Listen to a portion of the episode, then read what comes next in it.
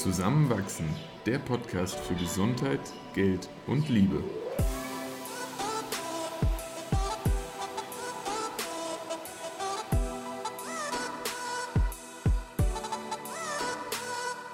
Willkommen zu einer neuen Folge von Zusammenwachsen. In dieser Episode sprechen wir über Yoga. Unter anderem unterhalten wir uns darüber, wo Yoga seine Ursprünge hat, welchen Einfluss Yoga auf unsere Gesundheit haben kann und wie es dazu kam, dass wir mit Yoga begonnen haben. Viel Spaß beim Zuhören. Christoph, wie sollen wir diese Folge beginnen? Das ist eine gute, das, die Frage stellen wir uns ja immer. Ich finde das gar nicht so einfach. Ich hätte es am liebsten so, als würde man denken, wir würden mitten in einem Gespräch jetzt zufällig so auf das Thema Yoga kommen und uns dann darüber unterhalten. Hm. Wie kann man denn in einem Gespräch zufällig auf das Thema Yoga kommen? Indem du mir erzählst, was du nächste Woche Mittwochabend machst. Zum Yoga gehen. genau wie montagsabends. du bist viel jetzt beim Yoga in letzter Zeit.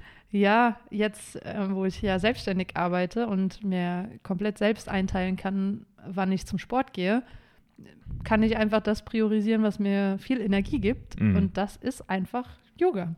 Du hast ja dann jetzt aber auch Phasen gehabt, wo du weniger Yoga gemacht hast. Und da gehen wir, glaube ich, dann auch später einfach nochmal drauf ein, was uns das gibt und was du jetzt auch wieder erlebt hast und, und warum du es dann jetzt mehr priorisierst. Ähm, weil, weil so viel können wir vorwegnehmen. Wir sind beide angetan von Yoga. Und, und, das war nicht immer so. Ich hatte auch lange einfach gar keinen Bezug dazu. Ich, ich hatte so diese klassische Haltung, da, da stellt man sich auf eine Matte und macht Bewegungen und ja, geht wieder nach Hause. Mhm. Aber es ist viel mehr. Und ich habe mal versucht, so ein bisschen den, den Ursprüngen äh, auf den Grund zu gehen und nur mal so ganz grob, um das einzuordnen. Yoga ist ewig alt. Es ist sogar wirklich schwierig herauszufinden, seit wann gibt es Yoga, weil es hat halt jetzt auch keine einzelne Person irgendwie erfunden oder mal definiert. Aber man kann schon sagen, es kommt aus Indien, oder? Das schon. Und ähm, so die, die zeitliche Einordnung ist dann irgendwo so zwischen 2000 und 500 Jahre vor Christus. Ähm, dadurch, dass es eben auch jetzt ja noch kein ganz klar umrissener Begriff ist. Yoga umfasst einfach sehr, sehr viel und ich würde fast sagen, ist am Ende ja eigentlich fast eine, eine Art Lebenslehre. Ähm, dadurch verschwimmt eben so ein bisschen diese Entstehung auch in ihrer Geschichte. Und Yoga selbst, das Wort kommt aus dem Sanskrit und heißt ja so viel wie Vereinigung, Integration, aber hat auch Bedeutungen, die in Richtung Anjochen, Anspannen gehen. Und am Ende kann man es eigentlich, glaube ich, ganz gut beschreiben mit einer ja, Sammlung oder Konzentration des Bewusstseins des Körpers und der Seele.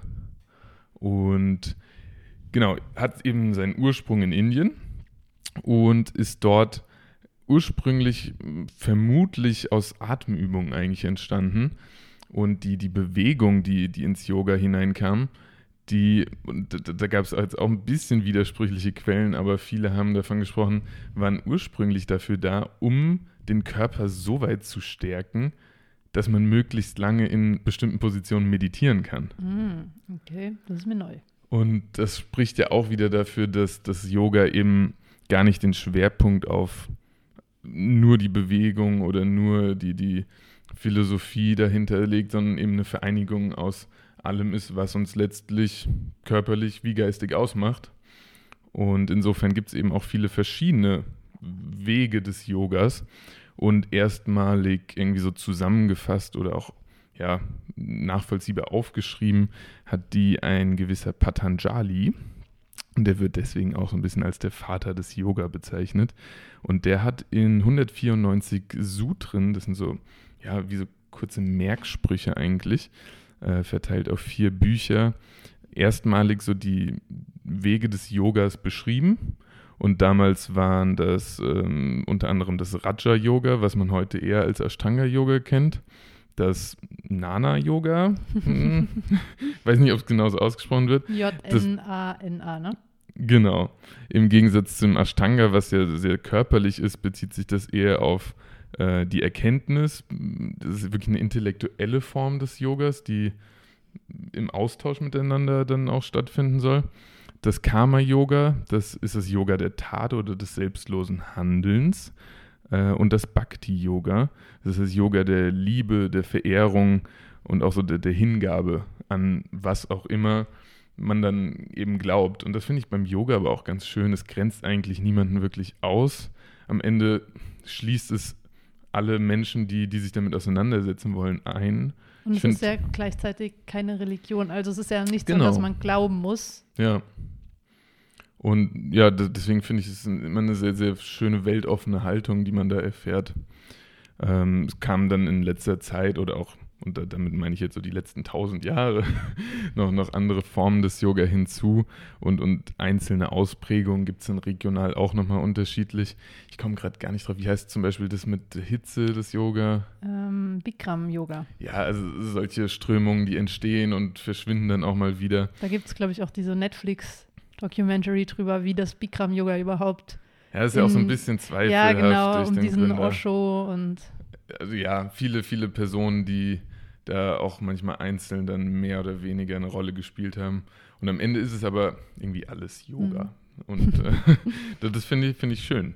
Und ähm, da haben wir jetzt, glaube ich, durch den Einführungskurs, den wir auch gemacht haben letztes Jahr, mal so einen ersten Eindruck bekommen und, und ein paar, paar erste Schritte gemacht. Und gleichzeitig wurde jetzt auch beim mal einfach mehr oder weniger oberflächlich recherchieren klar, da, da öffnet sich halt so eine ganze Welt. Also man, man kann sein Leben auch komplett nach Yoga ausrichten. Und so weit sind wir jetzt noch nicht. Aber ähm, ja, trotzdem finde find ich das gut, dass wir da mal reingeschaut haben bisher.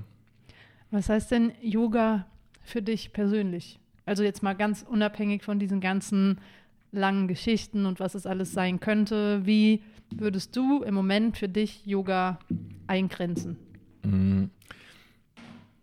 Das wird für mich so ein wenig dadurch deutlich, wie ich das Yoga, was ich bisher praktiziert habe, und das ist eher ein körperliches Yoga, weil wir hauptsächlich mit Ashtanga Erfahrungen gemacht haben.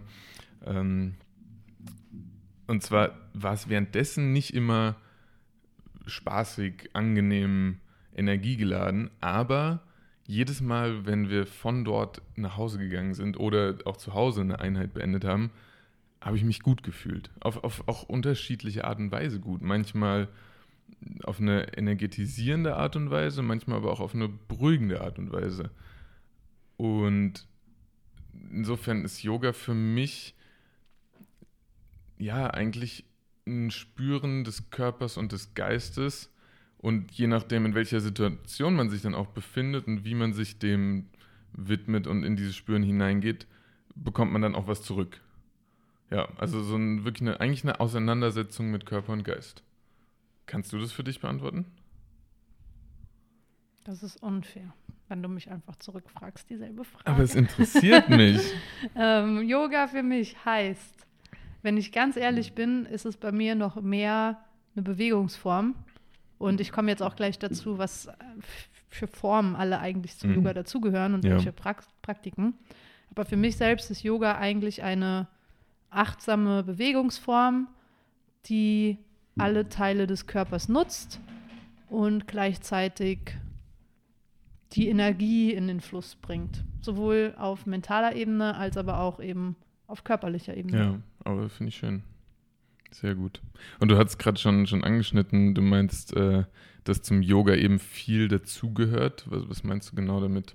Hm, Es gibt eigentlich so acht verschiedene Aspekte von Yoga.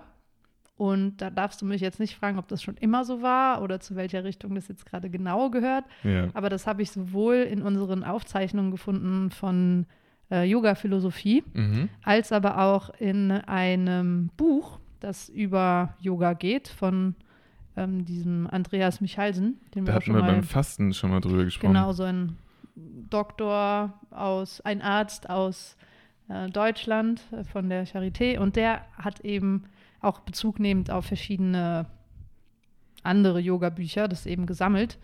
Und das, äh, diese achtteiligen Praktiken sind zum einen diese Körperübungen, die Asanas, Mhm.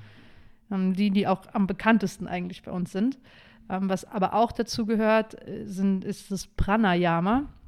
also Atemübungen. Und ich weiß nicht, ob du dich daran erinnerst, aber bei uns im Yogakurs haben wir auch dieses Kapalabhakti gemacht. Oder wie hieß es hier?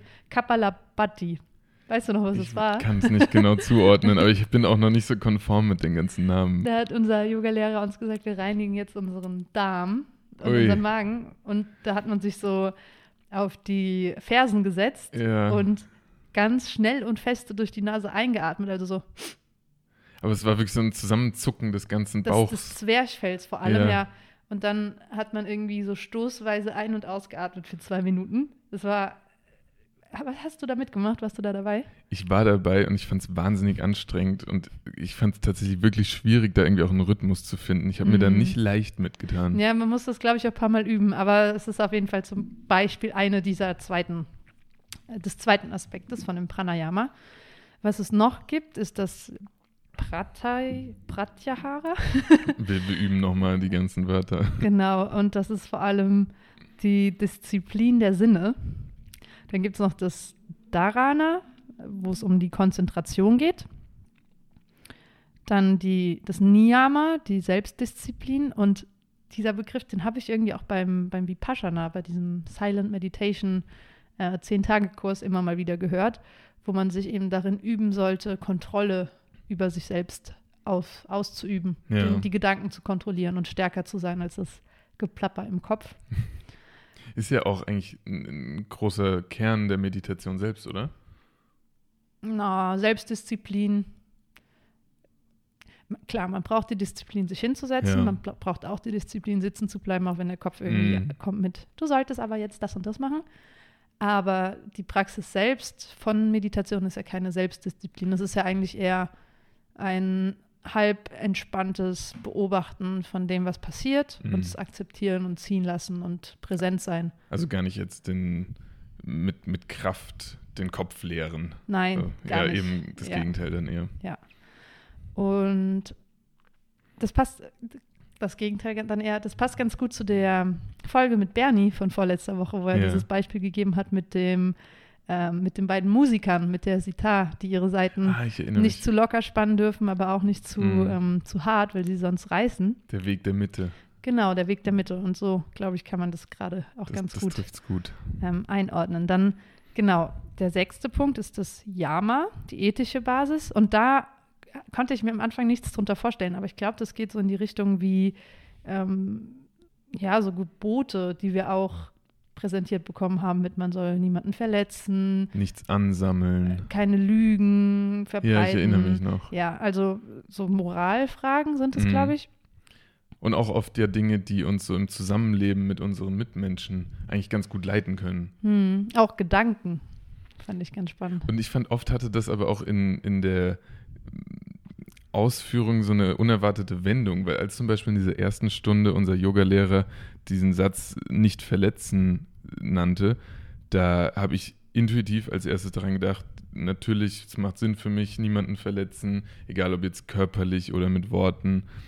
Und dann meinte er, ja, aber denkt auch ganz fest daran, euch selbst nicht zu verletzen und auf wie viele Art und Weisen man das bewusst wie unbewusst tun kann. Hm. Und das war mit mehreren dieser Sätzen so, dass das, das hatte nochmal so eine Wendung, so einen Kniff, den man im ersten Moment, in seinem ersten Impuls nicht beachtet hat. Aber das war, war gut. Es war so eine holistische Betrachtung dann am Ende. Absolut. Und er hat ja zum Beispiel auch gesagt, und da komme ich gerade wieder drauf, nicht verletzen kann auch heißen, dass wenn eine Yoga-Position wehtut, Ja, man sich dann nicht durch äh, Selbstkasteiung hineinzwängen soll und den Schmerz Mhm. ertragen soll, weil das ist eine andere Form von Verletzen und nicht genug sein und sich da Selbstschmerz zufügen. Und es war ganz spannend, so auch diese andere Seite gezeigt zu bekommen.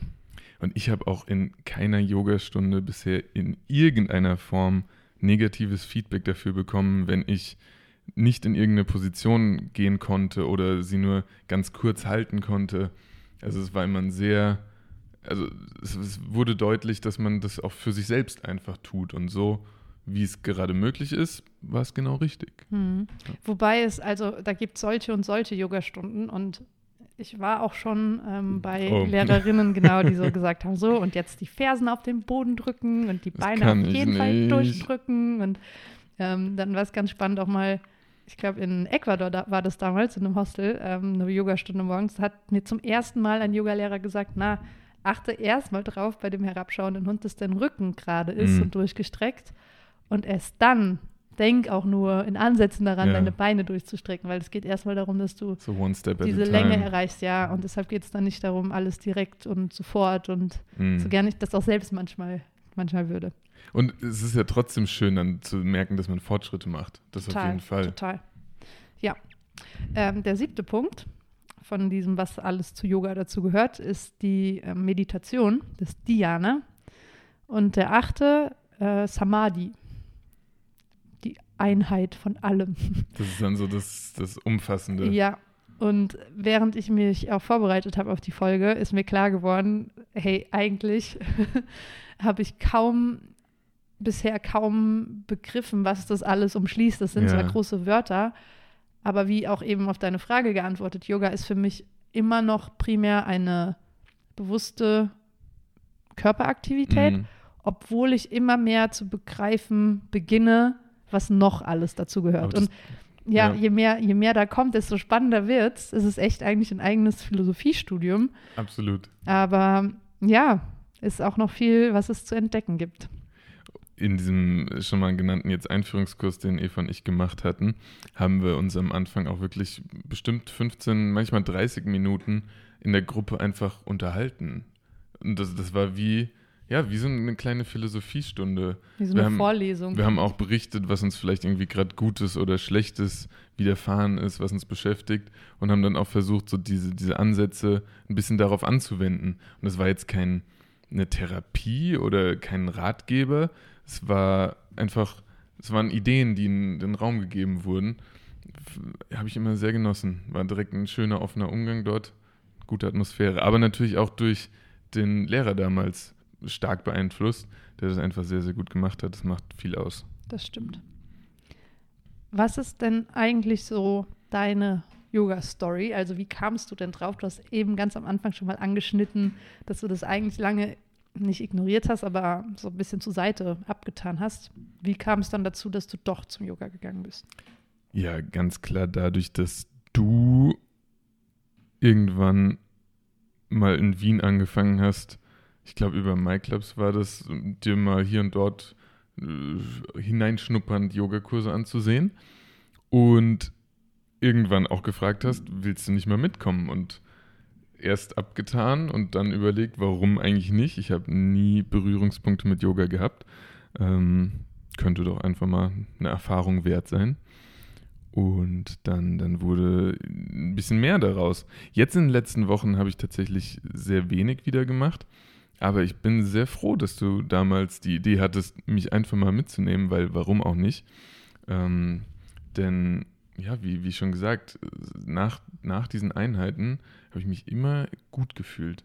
Es war auch so eine schöne Reise. Man kam an, hat am Anfang sogar manchmal ein paar Mantras gesungen zusammen, hat dann einen Bewegungskern gehabt in der ganzen Stunde und dann aber dieses Runterkommen am Ende auch nochmal mit einer kurzen Meditation und der Stille. Es war, war eine gute Reise und ich fand es, dadurch, dass es auch immer am Abend war, es war so ein schöner Abschluss vom Tag. Hm, danach ist man so tiefenentspannt. Ja. Hattest du hier in Wien die ersten Berührungspunkte mit Yoga?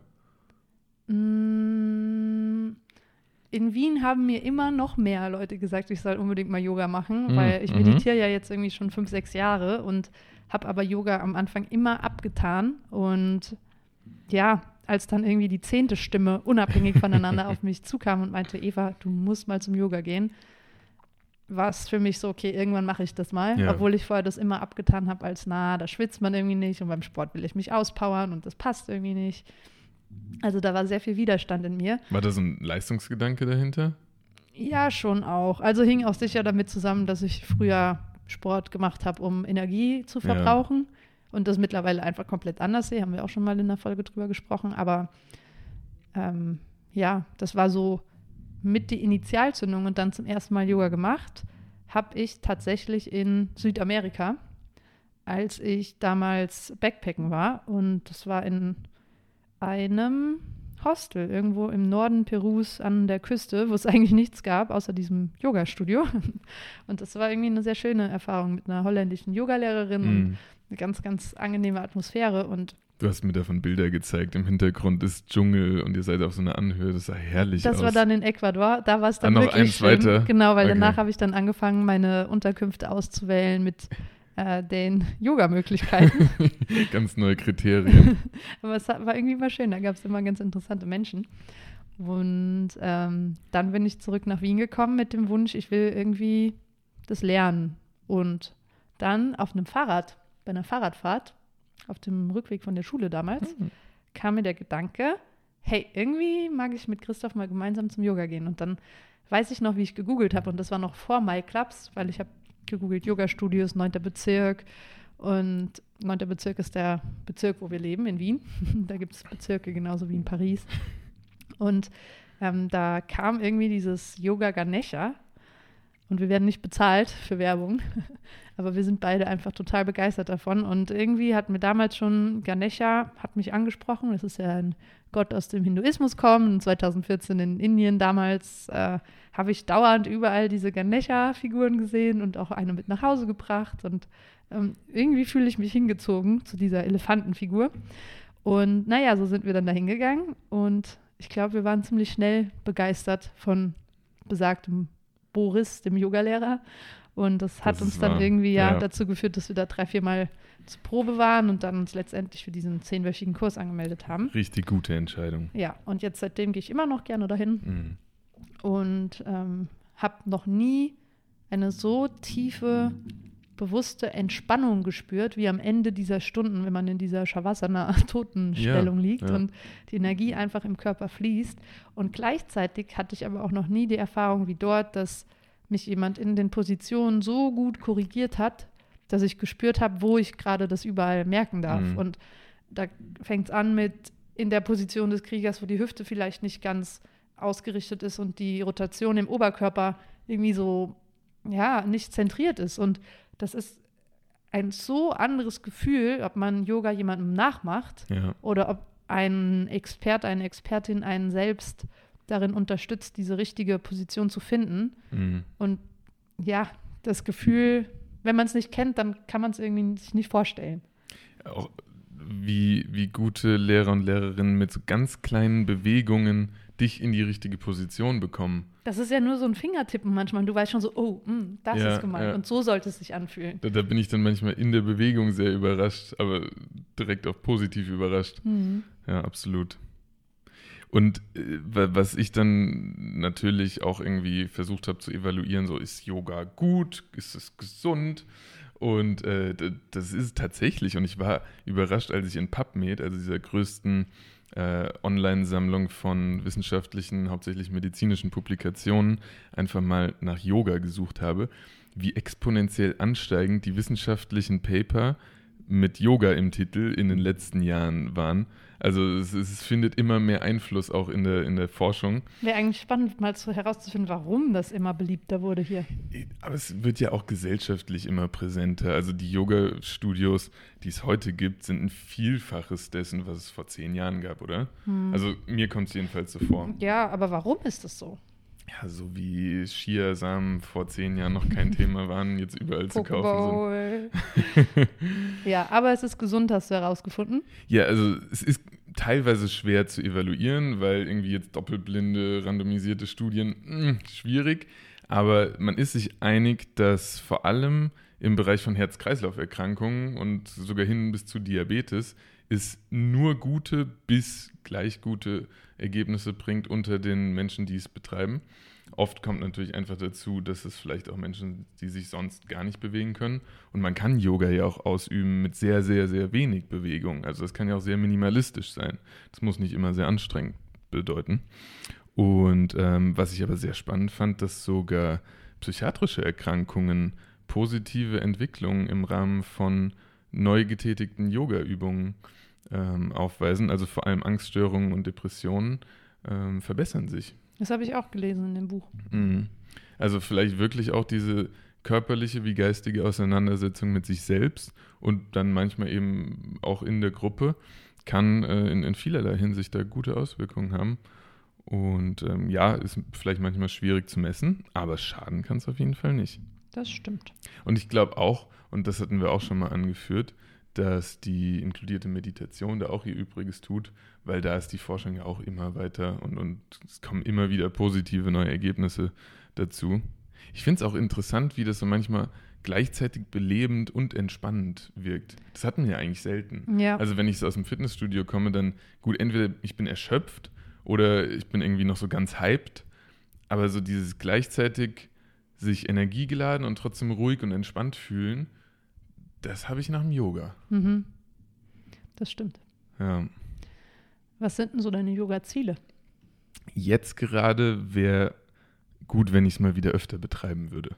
So die letzten Wochen, ähm, ja, habe ich es einfach nicht priorisiert und ja, dann geht, geht es auch unter. Ähm, während wir äh, viel zu Hause waren in den letzten Monaten während Corona, äh, habe ich es öfter mal zu Hause selbst äh, wirklich in, in so meinen Alltag eingebaut. Das, das war sehr angenehm. Und jetzt müsste ich eigentlich mal wieder begleiten und möchte das auch auf jeden Fall tun. Und dann einfach so eine Routine zu bekommen, wo ich zumindest einmal die Woche äh, sage, ich, ich widme mich dem eine Stunde oder zwei, da würde ich mich sehr wohl mitfühlen. Das, das wäre so mein Ziel für die nächsten Wochen oder Monate. Das ist ein schönes Ziel, auch wenn Körpergefühlstärken sehr schwierig messbar und sehr unspezifisch ist, aber man Ja, ist ja selbst oft gut darin, den, den Fortschritt selbst zu merken. ja. Und, und wenn es nur so ein momentweise Connecten mit dem Körper ist, dann spürt man das ja selbst schon. Und wenn ich das dann in den Momenten empfinde, dann bin ich zufrieden. Das, das gefällt mir. Cool. Hast du irgendwelche Pläne oder Ziele, Wünsche? Also es ist ja eigentlich ironisch zu fragen, welche Ziele man mit Yoga verfolgt, weil es soll ja auch, und das haben wir auch damals in irgendeiner Philosophiestunde gelernt, ähm, loslassen von Zielen und von Mhm. diesem Erreichen und Dieses ständige Streben nach genau, etwas. ja, sondern einfach sich dem Prozess hingeben. Mhm. Aber trotzdem habe ich das Gefühl, so Ziele motivieren mich. Und ja, das ist bestimmt auch der eingefleischte Kapitalismus, in dem man da irgendwie wieder in irgendwas besser werden will.